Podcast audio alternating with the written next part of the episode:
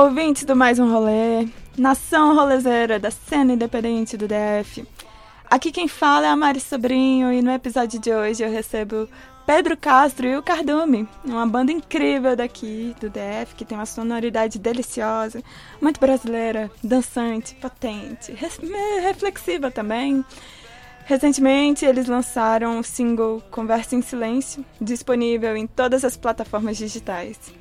E esse single foi fruto de uma parceria com o estúdio Jatobits, um espaço muito incrível criado pelo Fernando Jatobá, um produtor sensacional, super músico, super pessoa, super fofo.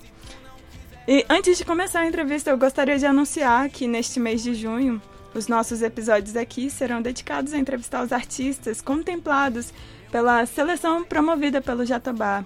Ele fez uma coisa maravilhosa que foi escolher três artistas do DF dessa cena independente, galera que está começando, para produzir um single com gravação, mixagem, masterização. Ele fez tudo, tudo, tudo de graça. E ele, ele fez isso por nós aí. E um dos artistas contemplados com essa seleção foi Pedro Castro e o Cardume. E a gente vai falar sobre isso e muito mais no episódio de hoje. E aí, Cardume e Pedro Castro, como que vocês estão? Opa, gostei dessa apresentação, hein? Cardume na frente do Pedro Castro. Muito bom. Ah, tamo bem, né? Tamo bem. Essa é uma pergunta injusta, né? Como é que vocês estão? Não é, não é uma pergunta que geralmente a gente faz hoje em dia. Mas eu queria anunciar, né? Aqui comigo estão Miguel de Freitas Muniz, o percussionista, Paulinha, e Pedro Castro, que dá nome à, à banda também. Eu queria que vocês se apresentassem com as palavras de vocês, né? Eu dei uma breve introdução, mas quem que são o Pedro Castro e o Cardume? Quem que tá por trás desse coletivo? Quem são vocês que estão representando a banda e conversando comigo aqui? Começa aí, Pedrão. Beleza. É... Então, Mari, inclusive, se você quiser falar só Cardume, eu tô incluso no Cardume também. É tudo. Estamos todos juntos nessa aí. É, e até fica mais fácil a gente também dentro dos. Eu prefiro chamar só de cardume, que fica mais fácil. Eu gosto de PCC, mano. Tem algumas abreviações, PCC e tal. Mas é isso, eu sou Pedro, Pedro Castro. É, toco violão e voz no cardume, componho. É, faço parte de produção também, estamos estudando essas coisas enquanto artista independente, que é uma coisa. São necessidades, né, que colocam pra gente. E é uma coisa legal, eu gosto. Gosto muito de entrar nessas coisas. E principalmente de fazer música, de, de compor, de poder ver. Dá uma felicidade muito grande ver a música pronta, como a gente fez agora lá no Jato Beats. E. Paulinha? Eu sou a Paulinha, né? Como me chamou aí, faço parte do Cardume, mas também sou prima do, do Pedro Castro, né? Yay! Crescemos juntos e é uma das razões da nossa ligação aí com o Cardume. Sou a guitarrista, também violonista e às vezes faço um pouco da voz também. Ajudo aí na parte da produção junto com, com o Pedro, né, da pré-produção. E a gente agora também está muito por trás do Instagram e das outras redes sociais. Estamos mergulhando nisso, que é a maior alternativa hoje, né, principalmente em pandemia. E é isso. Vai embora, Miguelito. Oiê! Eu sou o Miguel, eu toco bateria e algumas, muitas percussões. E canto, né, quando a gente tá muito bêbado, mas só assim também, porque não canto nada. E eu acho que é isso, não tenho muito mais para falar, não. Eu acho, desculpa, acho legal também apresentar os outros dois do Cardume que não estão aqui hoje, que é a Ime Ribeiro que é a nossa percussionista, entrou aí nesse ano para dar um gás sinistro na banda. E o Gabriel Santiago, que é Sinistro. nosso baixista querido e também, por vezes, batuca aí com a gente, né? Por vezes também cantor nas notas que a gente quase não escuta, de tão graves que são. É isso. Muito obrigada. Era exatamente isso que eu ia pedir, né? Pra falar do resto da galera que não pôde estar aqui hoje. É, eu queria começar assim. Como que foi o primeiro show de vocês? Vocês lembram como é que foi para vocês a sensação de levar a própria música para um show e apresentar para o mundo? O Cardume? Nossa, foi boa loucura. história. Quem quer contar?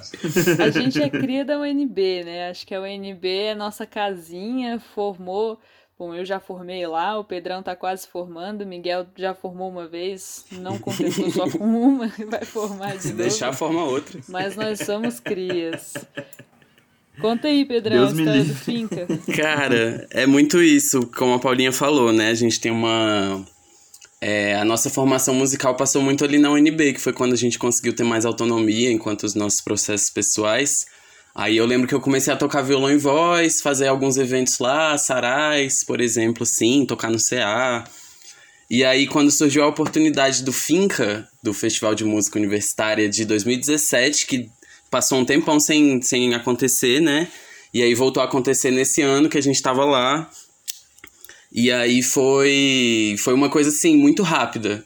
Você falou sobre isso da gente mostrar a música pro mundo, foi um processo muito intenso. Acho que, que traduz um pouquinho mais ou menos como é que a gente. É... Que assim, sob pressão a gente funciona muito bem. Que. o que é engraçado. Mas aí aconteceu que foi um, um período de tempo muito curto, porque começou por uma coisa que eu me enganei, porque eu tava, na, eu tava dentro do meu CA na época, eu tava na organização do Finca, pela parte, do, pela parte estudantil. E aí eu li a- as regras do Finca e achei, eu entendi que não dava pra entrar só violão e voz. Aí na hora eu falei, pô, eu vou chamar a galera que já tocava comigo. Miguel, Paulinho e Santiago. A gente chegou a tocar um pouco, eu e a Paulinha a gente toca desde, desde criança. Só que aí acabou que foi um processo muito curto pra eu mostrar as músicas que a gente ia tocar no Finca, que tinham que tocar duas músicas autorais, a gente fazer os arranjos, compor a música enquanto banda, até o dia que a gente foi efetivamente tocar. E aí foi loucura, porque acabou que a Paulinha super famosa nas sociais, Miguel super famoso na química. É. Eu organizando as coisas ali no serviço social. Então a gente conseguiu levar muita gente que todo mundo da banda ficou de cara. A gente ficou muito. Caraca! O. Aquele, o anfiteatro da UNB ficou muito cheio, então foi muito. Todo o processo foi muito intenso, foi muito. Acho que legal, foi um bom ponto de partida, assim, pra já dar uma chacoalha, chacoalhada. Tenta imaginar, Mari, o Pedro mora quase que no telhado da casa dele, né? Um espacinho bem pequenininho ali em cima, que também é o nosso estúdio. E aí imagina ali um teclado, uma bateria, no meio uma cama, um colchão na janela para tentar vedar um pouco do som, né? Que a gente sempre tomava reclamação. E esse menino falando, preciso de uma banda, tem uma música aqui chamada Moça, na verdade é Poesia da Manhã, mas eu só chamo de Moça, assim como todo mundo. Falei, não, vamos nessa, vamos ver aqui. E aí imagina essa sonzeira num telhado, todo mundo muito cru ainda, né? E ó, daqui a três dias é o festival, a gente tem que estar pronto, a gente mal tinha equipamento, né? Então foi uma coisa realmente muito crua, mas uma surpresa muito gostosa, porque muitas pessoas cantaram a música com a gente logo no início, que o Pedro já tocava ela no Sarau, na UNB, né? Então já era um pouco conhecida. Então foi realmente uma surpresa. Ali naquele momento a gente falou, cara, é isso mesmo. Vamos pra frente, vamos levar isso pra frente. E isso tem a ver com o nome da banda também, né? Porque a gente entrou como realmente banda de apoio. Sim. Um- naquele primeiro momento, e a gente curtiu a lombra e ficou, caralho, vamos tocar junto. Nossa, interessante demais isso. Esse finca que vocês estão falando é o de 2017? Ai, meu Deus, eu tava lá, de repente eu até vi vocês. Tá vendo? Você deve não estar lá lembro. na gravação. Ah, eu vou olhar o vídeo no canal da TV Universitária, ver se eu me acho lá no meio. Gente, continuando nessa saga de histórias legais sobre shows, vocês conseguem me dizer mais um show ou evento que marcou a história do grupo? Que foi, sei lá, especialmente Meu Deus, sim. super relevante, assim. Sim, sim, a gente consegue, com certeza. Sim, Zubuia. Quem vai lançar a é Brabo? o show que marcou a história da banda. Cara, mas o show, o, o, o campo sonoro foi antes do Zuvuia? Foi, foi. Eu acho que puxando um pouquinho, a gente, depois do fim, que a gente foi se apresentar de novo no campo sonoro, esses shows periódicos que a UNB realizava, né? Como uma forma de apoiar ali os artistas mais internos. E dessa vez o Santiago nem a Aimee estavam com a gente, né? Realmente só estávamos nós três. E um baixista que a gente pegou emprestado, Harry. Grande Harry, um abraço.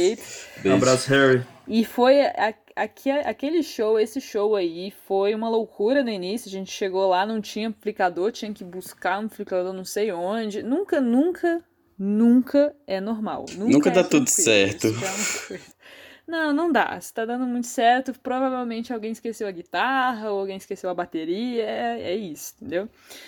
E aí, nesse campo sonoro, a gente teve uma sensação realmente de profissionalização ali. Eu senti isso, né? As pessoas cantaram muito com a gente. A gente organizou um show majoritariamente autoral, mas tivemos algum cover, um ou outro cover, né? Que já é muito marca nossa, como Anunciação do Alceu Valença, enfim. E a gente escutou depois uns comentários das pessoas falando assim, cara, eu vim aqui achando que ia ser um um showzinho e eu vi uma coisa muito profissional. E foi isso que a gente começou a sentir, realmente. Acho que foi daí também que começou a originar o, a presença, né? Que é o nosso primeiro EP. Porque a gente realmente é um show. A gente é muito um, um, grupo de presença. A gente, quando. Eu e o Miguel, a gente tem uma trajetória aí de barzinho, então quando a parada esquenta no show é uma loucura. E aí eu vou deixar eles levarem agora pro Zuvuia. Preparem-se. Mano, a história é o seguinte a gente, quando foi produzir esse primeiro EP, o Presença, é, a gente estava produzindo ele em parceria com o Pedro Albuquerque, que por acaso é DJ de trance, dessas loucuras aí, velho. E aí, o bicho falou, pô, vocês topariam tocar no Zuvuia? Entende-se, um dos maiores festivais de trance do Brasil. A gente, com certeza, né? Vamos nessa. Não, e o detalhe que a proposta ainda foi assim. Inocentes, é... né, velho? O Zuvuia e o Pedro Albuquerque, ele ficou responsável por montar o primeiro palco com banda da história do Zuvuia. Que era um palco chamado. Colocou uns artistas tristes, né? Botou a gente. que era o palco TV, que ficava na praça de alimentação, justamente para funcionar como se fosse uma televisão. Jovens depressivos fazem música Só que boa. como o Miguel introduziu muito bem, a gente tava assim, a gente nunca tinha tocado enquanto banda fora da UNB, né? E aí a gente foi pro meio do mato no festival de um estilo completamente diferente do nosso. Pra acampar lá tal. no segundo dia eu fui eliminado do país. A ideia era passar cinco dias, né? Porque a gente ganhou até, tipo, consumação no bagulho, assim, muito, muito Cara, bandono profissional. Mari, a gente tava se achando, né? Mari, imagina, imagina o negócio. A gente chega. Primeiro que uma, uma parte da banda foi um dia antes. E a outra foi um dia depois. Só que a gente não fez muito bem a divisão da, da carga, entendeu? Então, por exemplo, no segundo dia ficou por aí eu, o baixista e o Miguel, e o, o irmão do Pedro, quatro pessoas, mais uma bateria, uma guitarra, um amplificador, isso dentro de um up, então foi uma parada insana. E como é que a gente acha esses meninos quando a gente chega lá? Porque não tem sinal de telefone. Estacionamento VIP, beleza. Conseguimos achar. Descemos com as coisas, só podia um carro. Descemos assim. Falei, não, vamos lá, cara. De repente começa uma parada. A gente viu que tava lá do palco, só que até então tava silêncio. Mas eu falei, pô, que irada, nós. De repente começa. Muito alto, muito alto. Eu falei, velho, não, beleza, bora curtir aqui. Se fosse só isso, tudo bem. Mas começou. Bicho, Poseidon tava insano nesse dia, porque veio uma tempestade. E eu assim, mano, minha barraca é impermeável. Conversa, cara. Dormiu todo mundo dentro do carro, vamos preparar para ir pro show. Aquela lamaceira. Posso, posso seguir contando? Pode. Até o meu quase acidente? À vontade, Paulinha, você só esqueceu de falar que deu problema deu. pra gente entrar também, porque os nomes não estavam na lista. Estavam, enfim. Aí descemos, e nisso o Daniel também, bom a gente mencionar aqui, que é o nosso designer, já tava lá. Cara, uma bagunça. Dormi com o Dani no carro, acordei em cima de um, de um salame que ele tinha levado do, do pai dele, é uma loucura. Aí chegamos lá, na hora do show, vamos descer com as coisas, aquela lama na canela.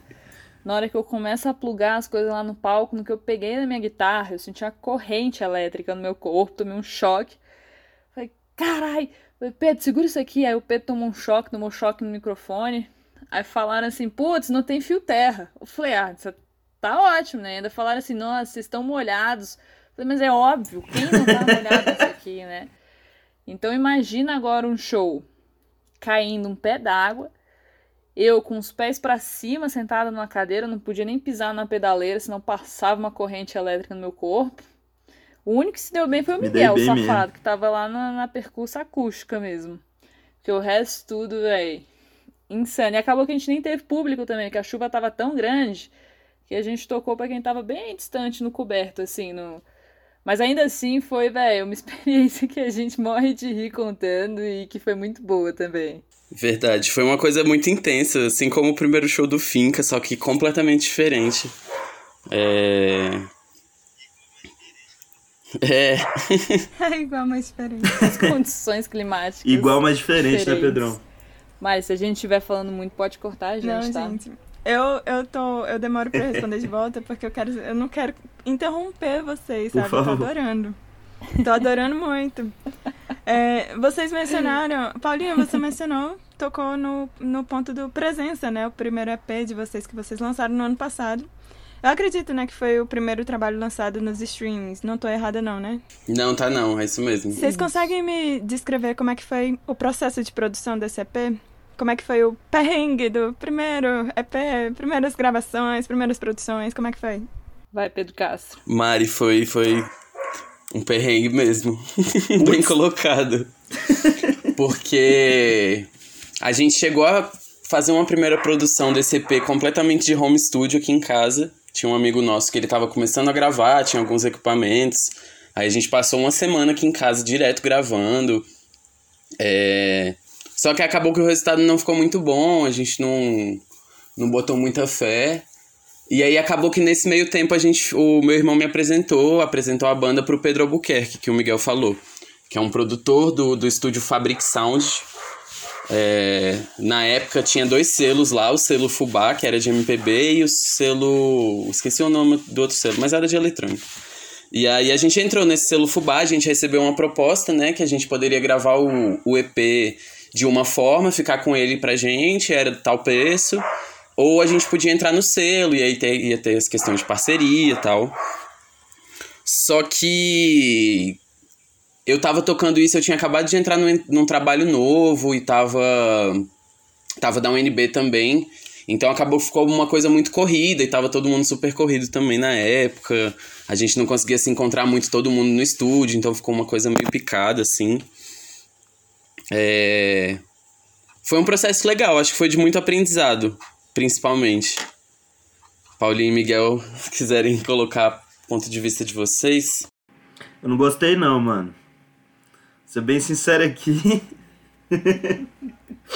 Putz, bicho, foi complicado, viu? Nossa senhora. Mas tamo aí na atividade, velho. Não, Pedrão, pô, tem que. Pô, Pedrão. Não, é, eu, eu concordo com várias. Eu discordo de várias coisas que foram tocadas ali, da forma que foram Sim. tocadas.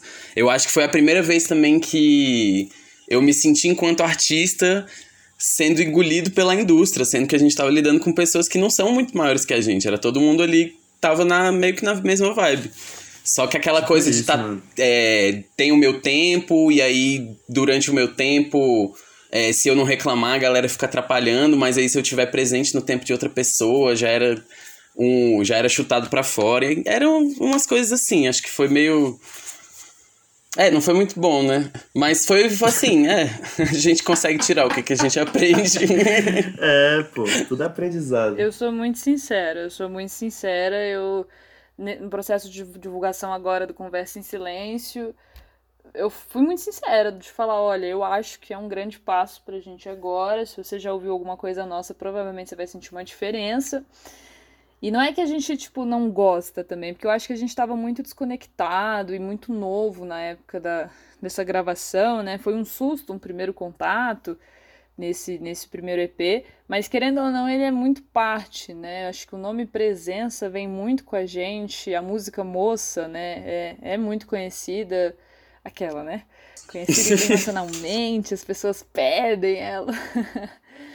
Mas é, foi um processo. E é legal ter hoje ainda esse, esse EP, porque ele mostra muito da nossa evolução muito dos nossos novos caminhos. E eu tenho muito carinho especial por duas músicas desse EP, que é, são Moça, né? E também Mar Azul, foi uma música que nem ia entrar no EP, mas quando eu escutei o Pedro cantando, eu falei, olha, essa música vai estar, tá, não ligo para ninguém, eu vou fazer a harmonia disso aqui ela vai existir, entendeu? Então são músicas que eu tenho muito carinho. Mas foi esse processo, assim, acho que foi uma coisa muito mais da gente entrando de surpresa com o Pedro do que um caminho junto que a gente fez agora com Conversa em Silêncio. Sim. E acho que tanto da. Tanto por nós quanto da parte da produção, por diferentes motivos, a gente, no produto final, a gente não, não se reconheceu muito. Sabia que tipo, a gente poderia dar muito mais do que aquilo. Então acho que faltou tanto da produção de explorar o nosso potencial, quanto da gente ter essa maturidade profissional para também bater de frente e falar, não, a gente quer fazer assim e tal. Que foi uma coisa que rolou muito mais tranquila agora, nesse novo single, como a Paulinha colocou. A gente conseguiu tocar o processo muito mais com o coletivo. Olha, eu acho isso muito interessante, né? Esse susto do, do primeiro lançamento. É o meu momento atual. Vocês, sabe? É, é porque eu acabei de lançar o primeiro single, aí eu sei lá, não sei, tô, tô me, me enxergando muito em tudo. Eu, eu, eu escutei.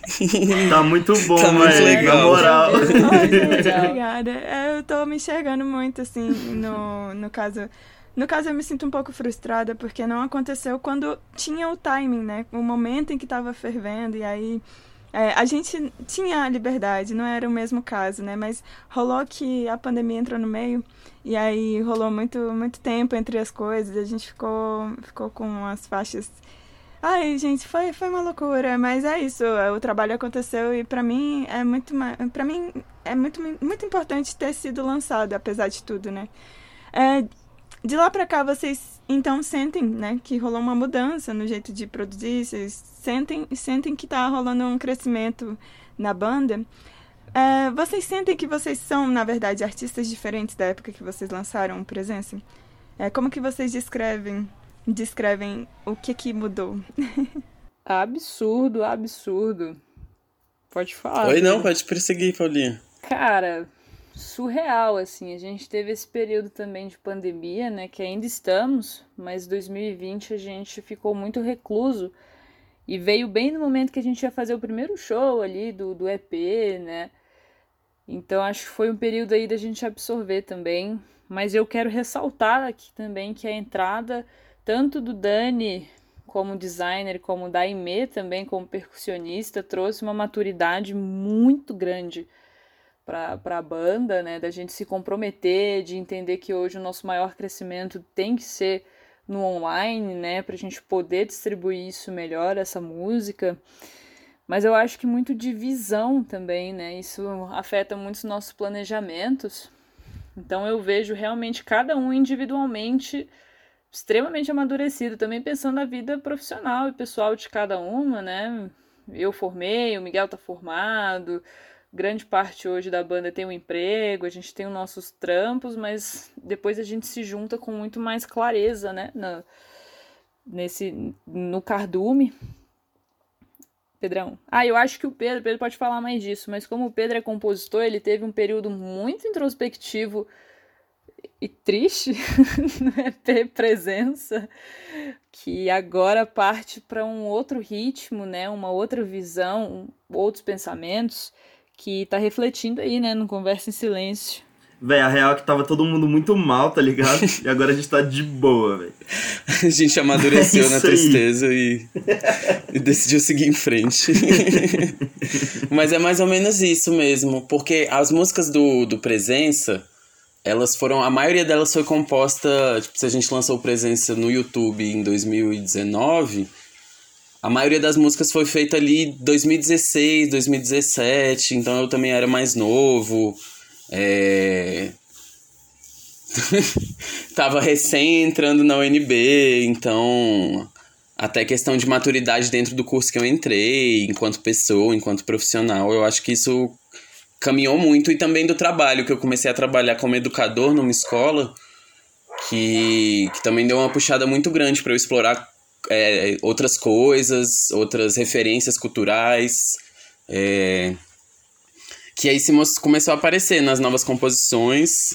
a gente também meio, enquanto banda, todo mundo deu um pouco dessa puxada mais pro para sair um pouco daquela coisa da formação de rock que a gente teve muito quando mais novo. Então o Miguel teve a questão da roda de samba, começou a tocar muito samba. Já tocava e tal, mas... exatamente disso, Pedrão. Pô, valeu. Não, por favor, continue, valeu mesmo. Mas é isso, a Paulinha foi, a Paulinha começou a tocar em barzinho, que é outra dinâmica também completamente diferente do autoral.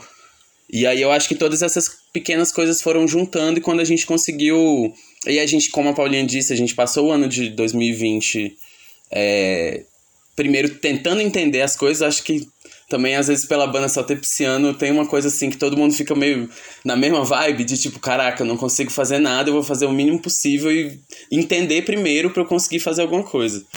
E eu acho que o ano passado foi muito isso. E realmente acho que foi uma escolha muito certa. A gente vendo como é que a gente está conseguindo tocar as coisas agora, porque agora não deixa de, não é questão de estar pior ou melhor do que ano passado, porque inclusive a gente sabe como está a situação agora. Mas eu acho que a gente está muito mais. É, a gente construiu muito mais uma armadura em volta da gente para conseguir tocar as coisas da banda. É, então, tanto de amadurecer a estratégia para a gente não esforçar muito. É, e algumas coisas assim, realmente, ser artista, independente do âmbito, dentro de uma pandemia, mostra milhares de. Assim como qualquer outro profissional, mas especificamente falando da arte, eu acho que a gente está tendo que fazer muito mais coisa, né? Do que antes.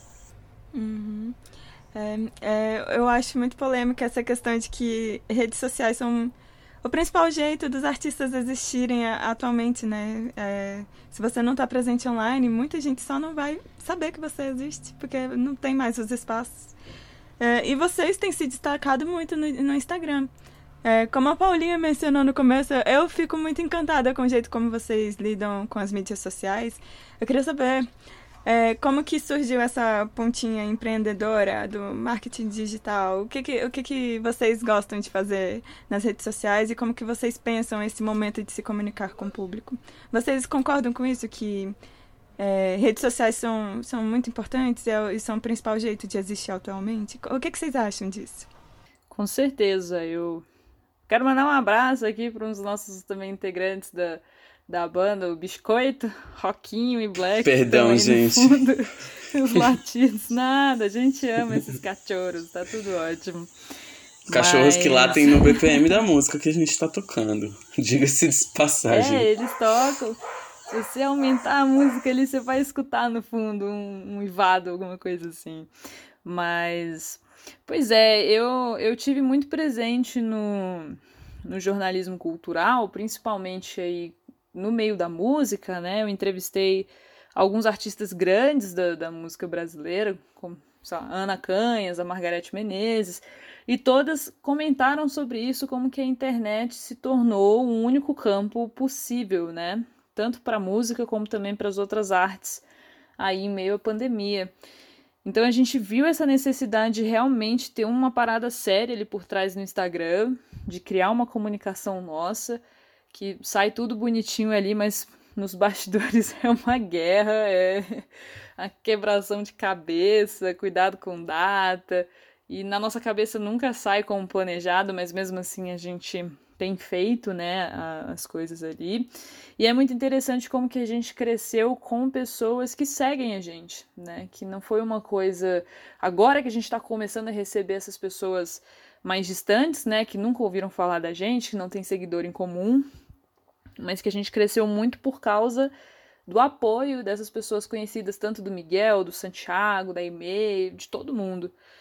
E de fato, hoje é, é, tem um lado positivo e um negativo, né? Infelizmente a música se limita, os músicos se limitam, né? A, acho que o grande forte da banda ou de qualquer artista é o ao vivo, é o calor do palco, né? E hoje em dia o que a gente pode fazer é criar conteúdo. Então a gente achou um jeito de se adaptar e criar ali a cara do cardume. E é cada um se expandindo, porque o Pedro não gostava muito de fazer stories, eu não sabia muito bem como criar as coisas, o Dani tinha uma demanda mais individual ali, então a gente teve muito que ter essa essa dinâmica interna também de, cara, precisamos fazer conteúdo, precisamos gravar isso aqui, precisamos trazer esse engajamento. Então foi todo um processo. Pedrones. O... Não, é exatamente isso que a Paulinha colocou. Eu vejo.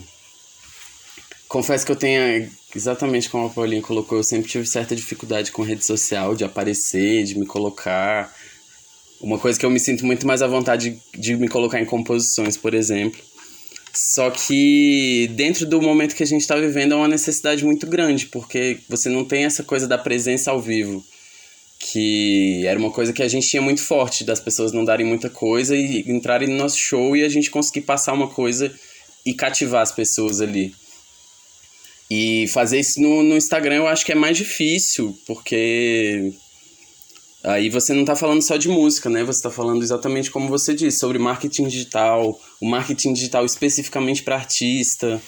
É, e o Instagram é uma rede social que está completamente cheia, então além da gente tem milhões de artistas assim como a Caracóis, né? Como milhões de outras bandas estão ali também. É, mas uma coisa que eu tenho, que eu tento colocar para mim, para não também não se perder muito enquanto processo de saúde mesmo dentro das redes sociais.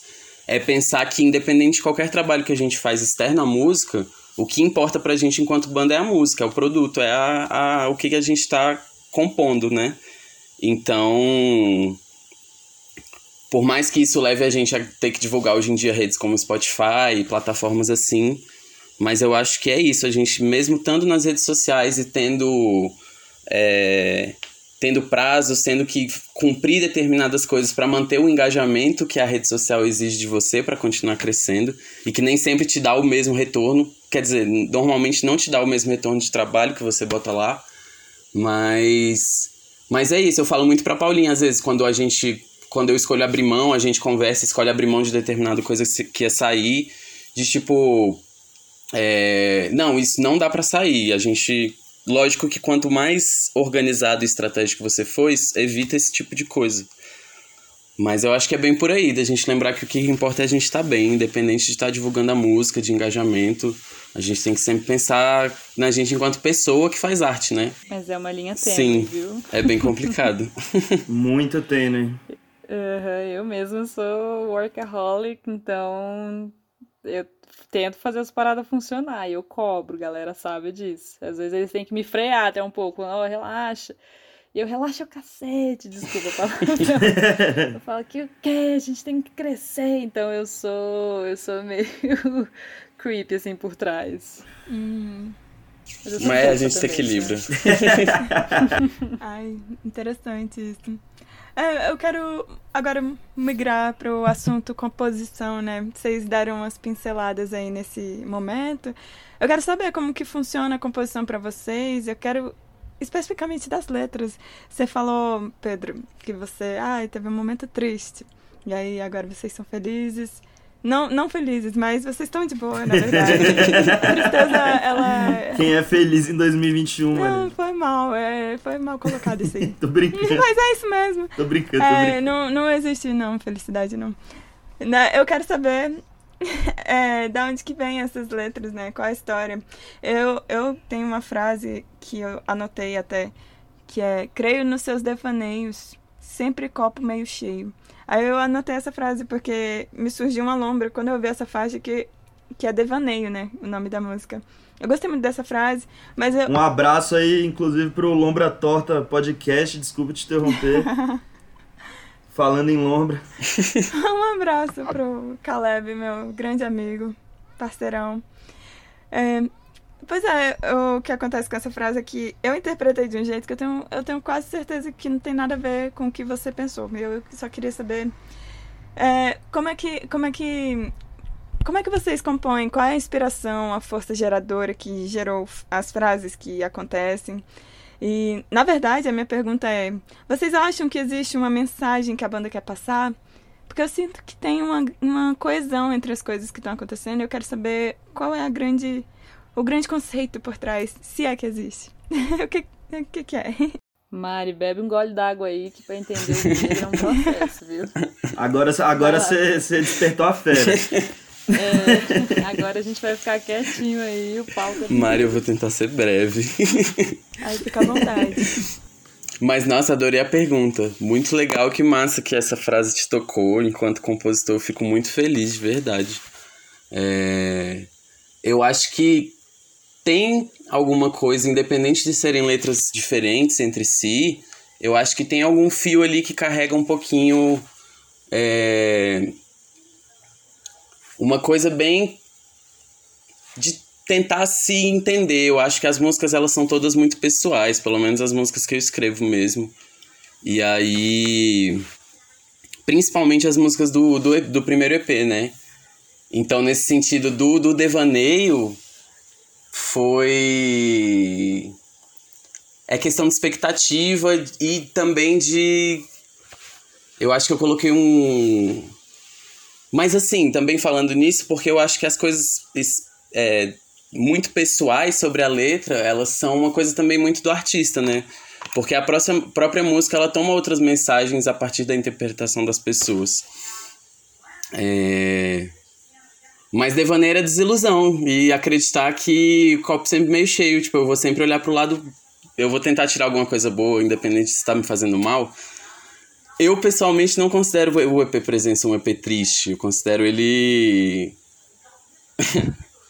É, eu acho que ele é muito assim mais intenso nessa coisa do lidar com o pessoal, com se reconhecer, se entender, entender a presença de si consigo mesmo. Sem papo de coach, né? Mas uma superação, assim, eu sinto muito isso, velho. É, exatamente. De assuntos internos, assim, sacou? Não superação, vencer na vida, assim. não.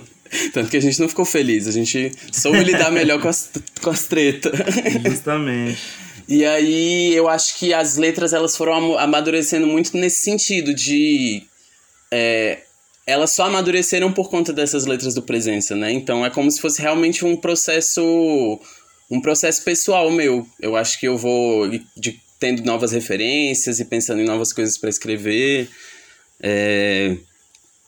Mas eu tenho muito esse costume de tentar pegar as coisas que eu quero tentar dizer e não consigo, principalmente para mim. Ou às vezes para alguma outra pessoa. A gente às vezes, é, fez uma vez que a Paulinha já me mandou letra dela e a gente pensou em cima junto, fez uma melodia. É... Agora a gente está começando a tentar compor com a banda inteira, fazer algumas coisas juntos, mas a maioria do das todas as músicas que a gente gravou até hoje são composições que eu levo para a banda e a gente compõe junto. As músicas sempre tomam outras é, pegam outras referências, né? Eu tento lidar com isso de uma forma para tentar atender o que todo mundo imagina que fique legal na música. Porque, assim como o Fernando Jatobá falou na live que eu estava fazendo com ele, eu acho que entre pessoas que estão engajadas dentro do, do projeto, quanto mais pessoas passar a música, é mais interessante, porque as pessoas colocam visões diferentes e aí tem a dificuldade, mas que é uma coisa boa de conseguir equilibrar e fazer um produto muito legal, que foi, por exemplo, o que rolou com o nosso último single agora. Eu não sei se eu coloquei tudo, mas se falta alguma coisa na sua pergunta, você fala.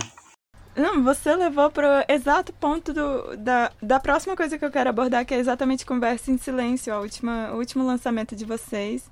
Você falou até do Jatobá, que eu quero, eu quero comentar sobre isso também. Como que vocês escolheram que essa seria a música que vocês iam gravar lá? Essa música uh, tem massa. um peso especial? Nossa, boa perguntíssima. Responde aí, Miguel. Que... Nossa, bicho. Como que foi esse processo? Eu acho que a gente já, já, já, já, já vinha trabalhando com essa música há bastante tempo, né? É, ela não tinha nada a ver com que ela é agora, tipo, nada a ver nenhuma dessas, dessas músicas, assim, a gente ainda tava numa vibe muito rockistinha, brasiliense. E aí, agora a gente tá adicionando muitos elementos de brasilidades, né? Uns toques de tambor, uns negócios. E aí a gente pegou essa música de novo, olhou, pensou no que, que dava para fazer, porque era uma das que a gente mais já tinha tocado, assim, já tinha mais trabalhado em cima. E aí a gente acabou mudando ela completamente e decidiu enviar. Eu acho que é isso, né, gente? Me corrija se eu estiver errado. Foi bem por aí mesmo. O... Assim, eu acho que a escolha da música foi uma coisa que eu falei, galera, vamos tocar essa música aqui. Eu acho que pode ficar massa.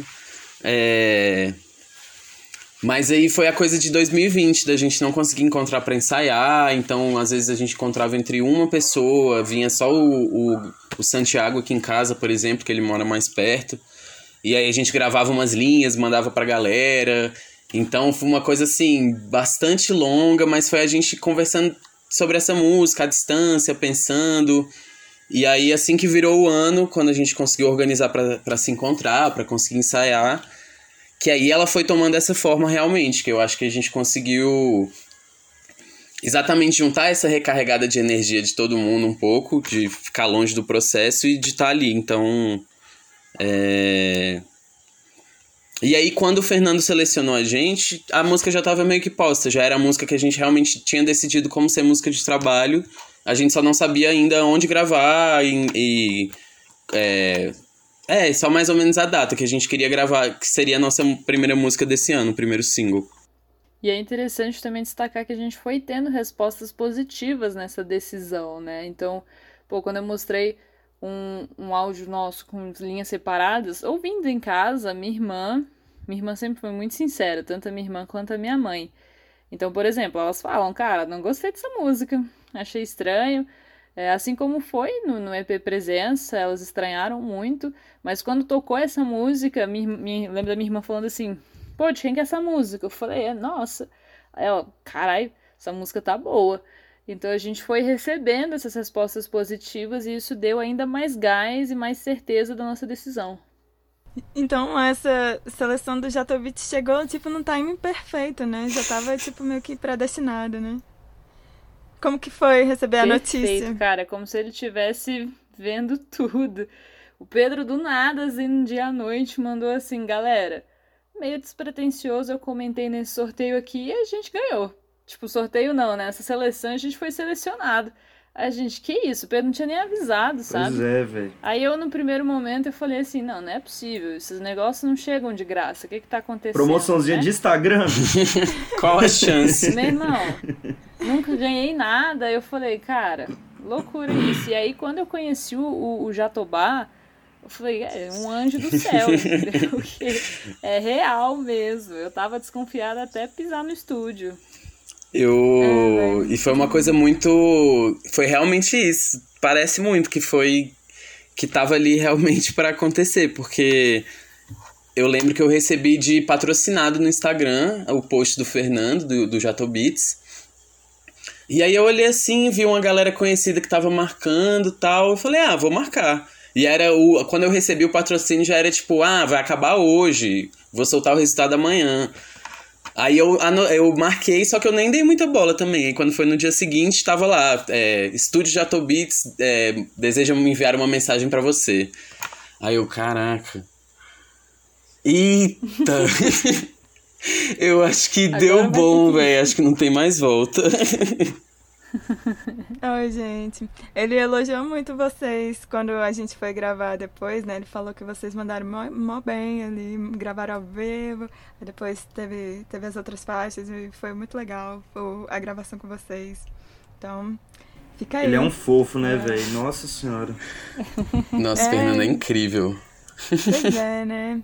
Então, eu queria fazer esse pequeno jabar aqui, né? Pra galera que não tá ligada, se liguem aí no estúdio Jatobits, que é esse espacinho maravilhoso que tem na Asa Norte. Eu tenho que dar uma olhada no endereço, eu não lembro de cabeça agora. Vocês lembram? 210. 210 Norte, bloco A, subsolo. bloco A, subsolo, 210 Norte. Conheçam o Fernando Jatobá, ele é incrível, ele já fez vários trabalhos por Brasília. O currículo dele, eu não sei nem por onde começar, sabe? Ele, ele é muito, muito fera. É, ex-guitarrista do, dos móveis coloniais de Acaju. Isso é só para começar assim, a dizer tudo que ele faz em Brasília, né?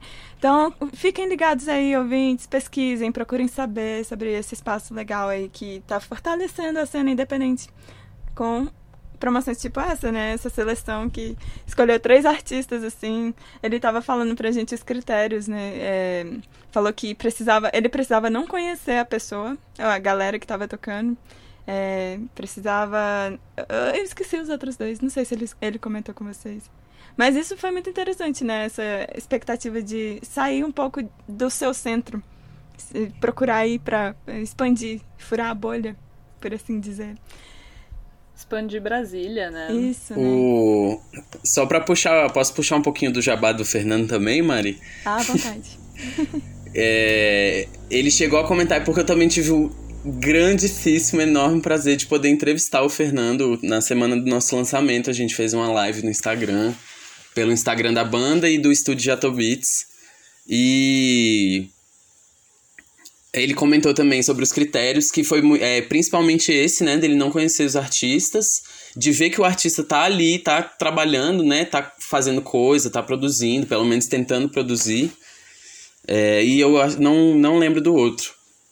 Mas o retorno que a gente teve da parte profissional, além do Fernando ser extremamente gente boa, extremamente cuidadoso com todas as coisas sanitárias, a gente tá, querendo ou não, a gente ainda tá gravando no meio de uma pandemia, entrando dentro de um estúdio fechado, então a gente sentiu ele bem cuidadoso, ele inclusive muito preocupado, assim como a gente, que foi uma coisa que bateu muito deixou todo mundo mais tranquilo.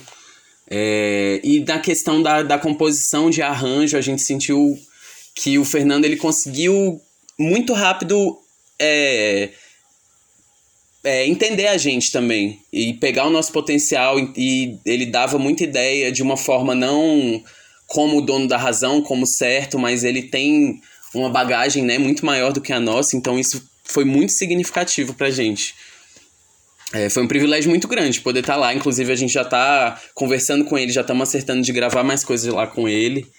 É, que acho que foi um dos motivos também, né, dele fazer essa seleção, que acho que porque o estúdio é recente, o estúdio lá no lugar que tá, ele tá começando a produzir mais agora. E e o principal também, falando pra galera de Brasília, do Distrito Federal, que essa coisa dele pegar gente que ele não conhece é exatamente porque a gente tá com a gente tá com um espaço muito aberto na cena musical aqui de Brasília, pelo menos ao meu ver. Então, dessa forma você vai juntando novas bandas, vai criando um novo uma nova rede ali que a gente precisa disso. A gente vai precisar muito mais disso quando a gente conseguir voltar, tomara que seja o mais breve possível ao vivo. E isso é uma coisa que pode ajudar todo mundo a crescer, todo mundo que está fazendo trabalho, que são trabalhos bons. Então, acho isso muito massa. Acho que o Jatobit está mandando muito nessa parte. Recomendadíssimo. Total. É, e fala, eu quero falar sobre Conversa em Silêncio, né? O sing, um single em si. Qual que, qual, que, qual que é a história dessa composição? Qual que é a letra? Qual que, qual que é... Como é que foi chegar no resultado final? Vocês falaram que transformaram a música, né? O que, que, que aconteceu? é, falar primeiro sobre a letra e depois a Paulinha e o Miguel colocam mais ou menos como que foi a questão da, da composição musical, né? Mas a letra ela surgiu no final de 2019, foi até antes de entrar na pandemia e tal. Só que é isso, né? Como a gente falou das coisas de composição, eu acho que não tem como a gente não escrever coisas que saem de dentro da gente. Então, eu tava passando por um momento de. Não sei, não. É meio complexo assim, mas é uma coisa exatamente sobre como a gente coloca no, nas explicações, nos releases da música que a gente manda, que é sobre a dificuldade de comunicação. É sobre pensar muito e não conseguir falar. Ou às vezes dentro de uma conversa que você está tendo com uma pessoa e você escutando coisas e você não conseguir colocar o que você está pensando para fora. E aí. Só que ao mesmo tempo o refrão ele vem de uma forma mais. É...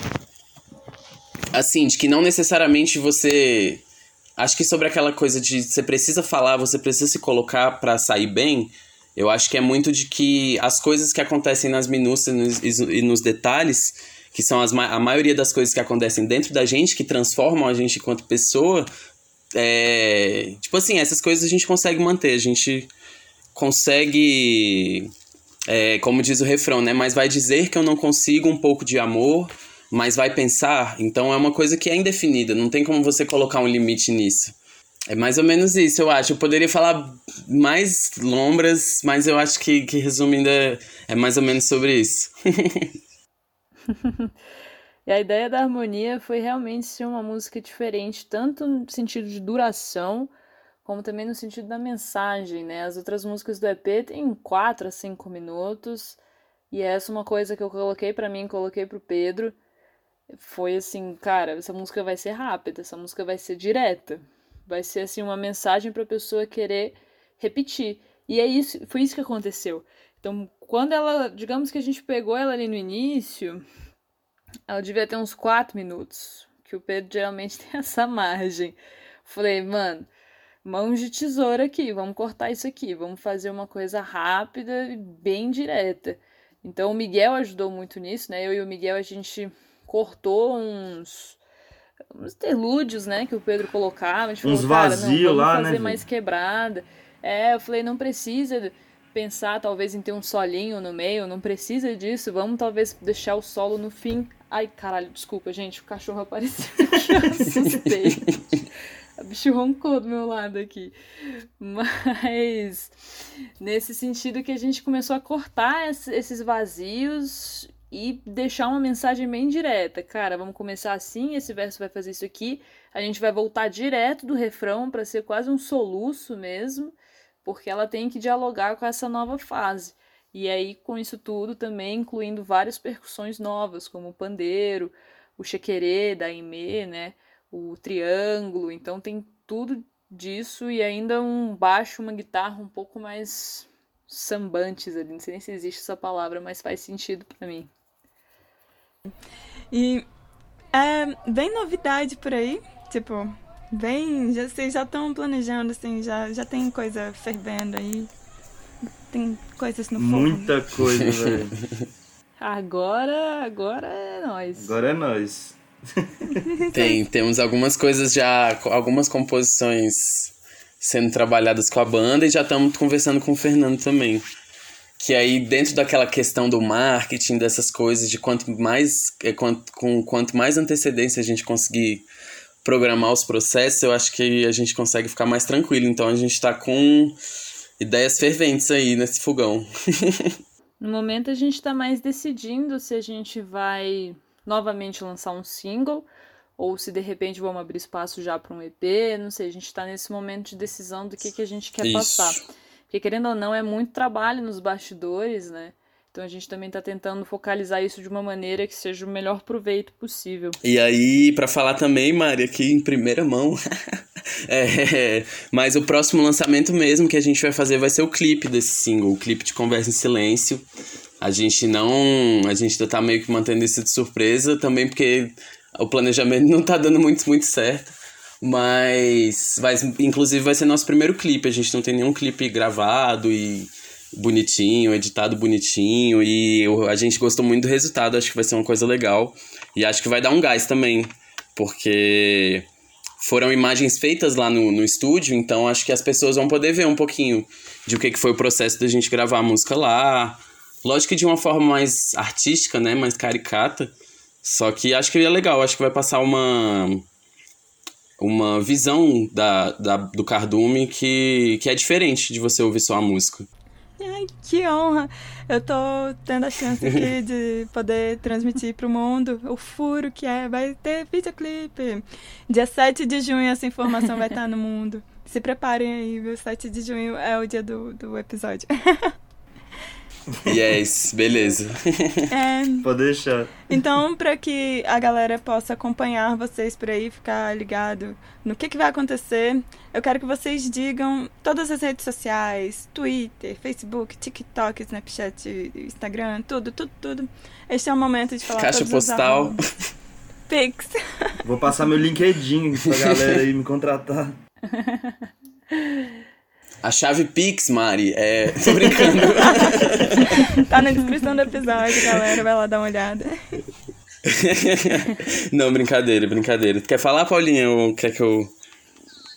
Não, nós temos aí o mais ativo Instagram, Sim. né? Já tive aí um, um- uma visão de querer jogar a gente no TikTok, mas é difícil lidar com cardume, já aviso aí vocês.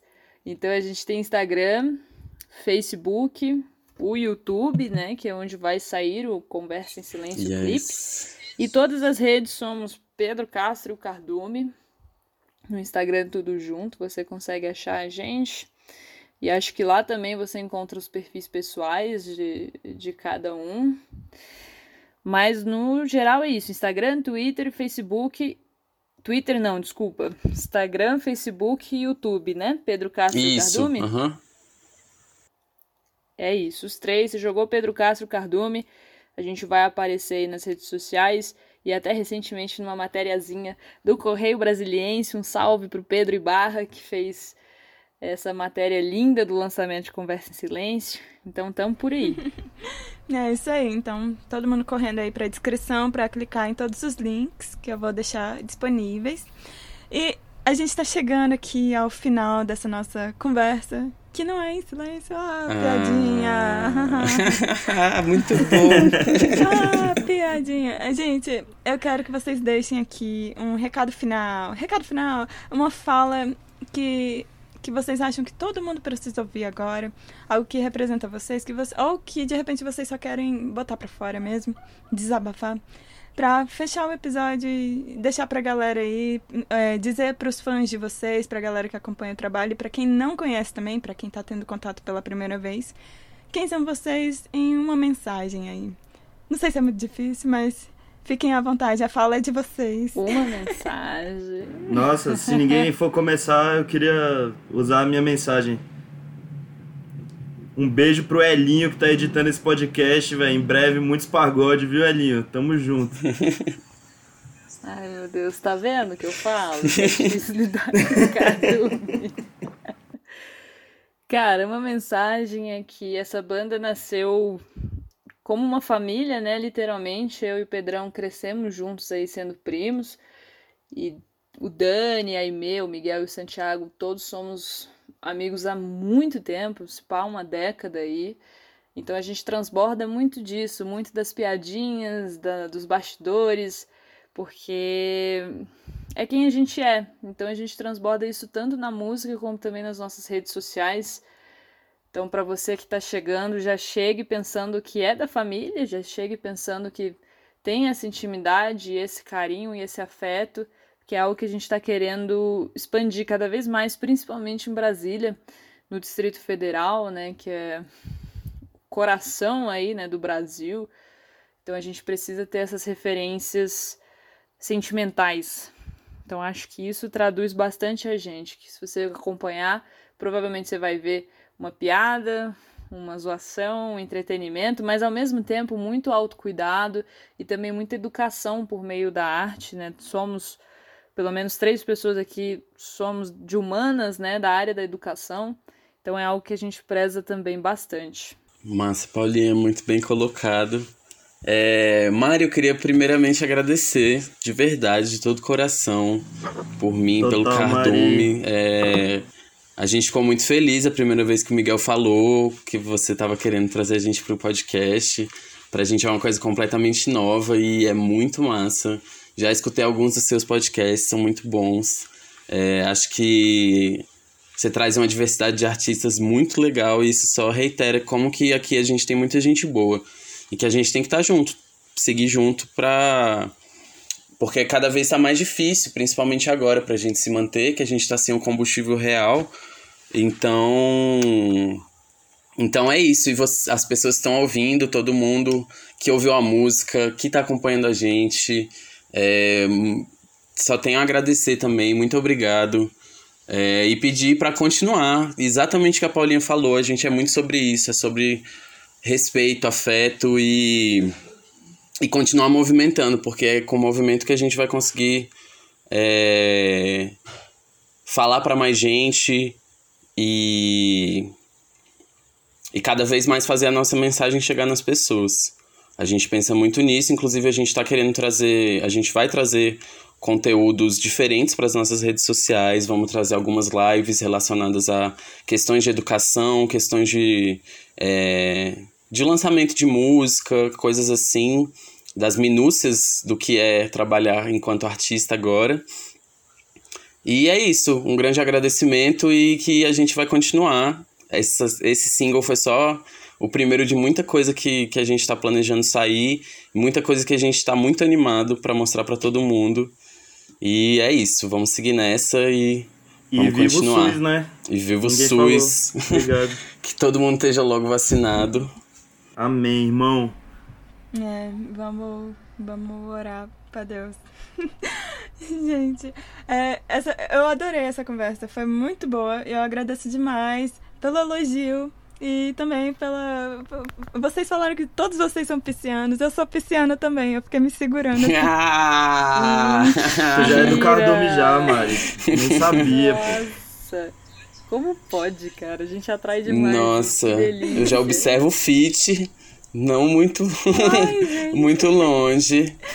Ai, que foi uma conversa maravilhosa. Muito obrigada pelo tempo de vocês, pela, pelo carisma, pela, pelo afeto que eu senti daqui também. Vocês são muito carinhosos com tudo que vocês falam.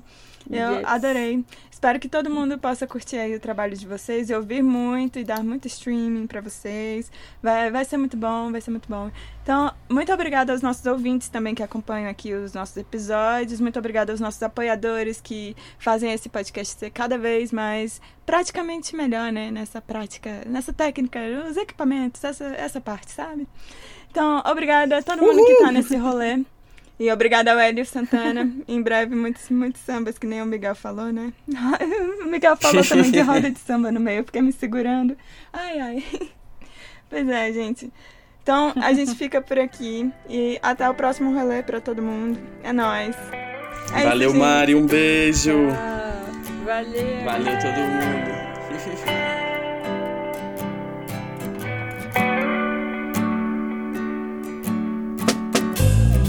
Eu queria saber o que se passa na sua cabeça quando você escuta o meu nome. Eu sinto falta daquele tempo que passou. Às vezes eu já nem sei quem sou. Vou continuar sem saber o que eu deixei pra trás. Mesmo que eu não quisesse. E se da primeira vez que eu te vi foi como um filme, fiquei sentado esperando um pouco mais.